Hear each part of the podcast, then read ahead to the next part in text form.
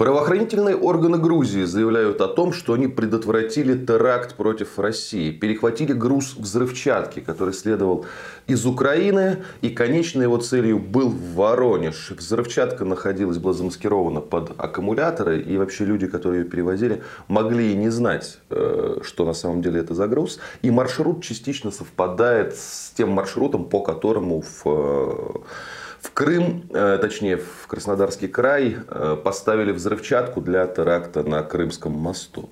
Но Грузия этот теракт, да, эту авантюру украинцев предотвратила. Причем именно Грузия, потому что цепочка была длинная, да, как там заявляют. Из Одессы в Грузию груз попал через Болгарию, Румынию и Турцию, и только грузины его остановили. Ну, почему? Да, сразу вопрос. Все-таки Грузия не входит в число стран, которые воспринимаются как друзья и союзники России. У них к нам, у нас к ним огромное количество претензий, но тут, вот, так сказать, грузины ударили украинцам по рукам.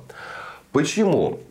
Э, есть две причины, и на самом деле чрезвычайно убедительные более чем. Да? Ну, во-первых, организаторы с украинской стороны, как грузины заявляют, это люди, приближенные к Михаилу Саакашвили. Это вот эта его банда-бригада, которая вместе с ним в свое время релокировалась на Украину. Да, сейчас он в грузинской тюрьме сидит, я напомню, вот, в больнице точнее.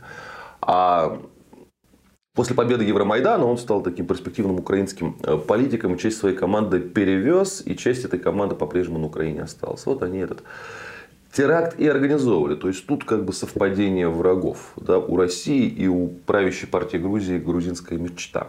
Это первый момент. Второй момент, это самая грузинская мечта. В общем-то, а, хочет восстановления отношений с Россией, на самом деле, хотя это зачастую не заявляется прямо.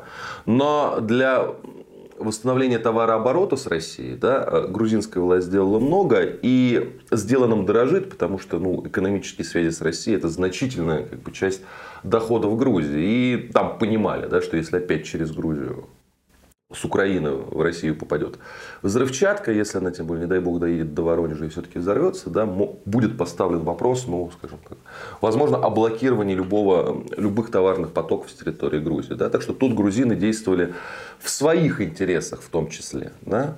А какие выводы из этого нужно сделать? Ну, э, мне два вывода. Я бы на два вывода, как бы сказать, сделал, сделал акцент. Первый вывод это, э, что эта взрывчатка в Воронеже, да, кстати, это взрывчатка С4, американская взрывчатка, сейчас на Украине ее много. Она, эм, кстати, 14 килограмм было тоже. Это не очень много, ну, то есть там, условно говоря, что-то такое грандиозное сооружение не взорвешь, да, но э, для локального теракта, да, для человеческих жертв, для разрушения чего-то такого достаточно.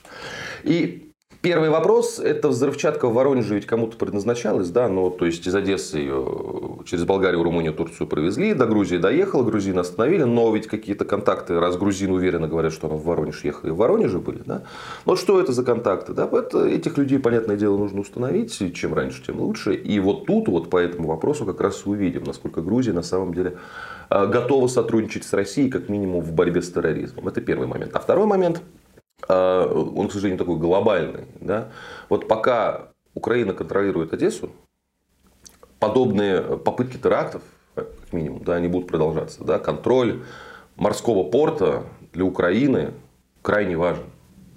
И пока эта ситуация не изменена, да, то есть безопасность России будет подвергаться риску, в том числе через такие вот операции, когда военную взрывчатку вот, поставляют специально для а, террористического акта. Ну, Одесский вопрос, он сейчас, скажем так, более даже злободневен, чем э, полтора-два года назад. Почему? Объясняю, потому что сейчас у Украины есть дальнобойные ракеты, да, и российский флот, который Одессу блокировал, э, это уязвимая в этом смысле цель.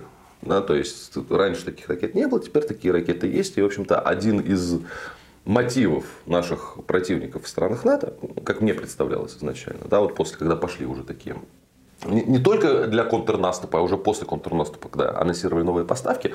Ну, то есть, э, цель была понятна, как, бы, как можно больше ослабить армию России за счет Украины, да, но вот вырисовывалось то, что как минимум они рассчитывают на то, что Украина как бы, обнулит российский флот. Да, и эти, Черноморский флот, естественно.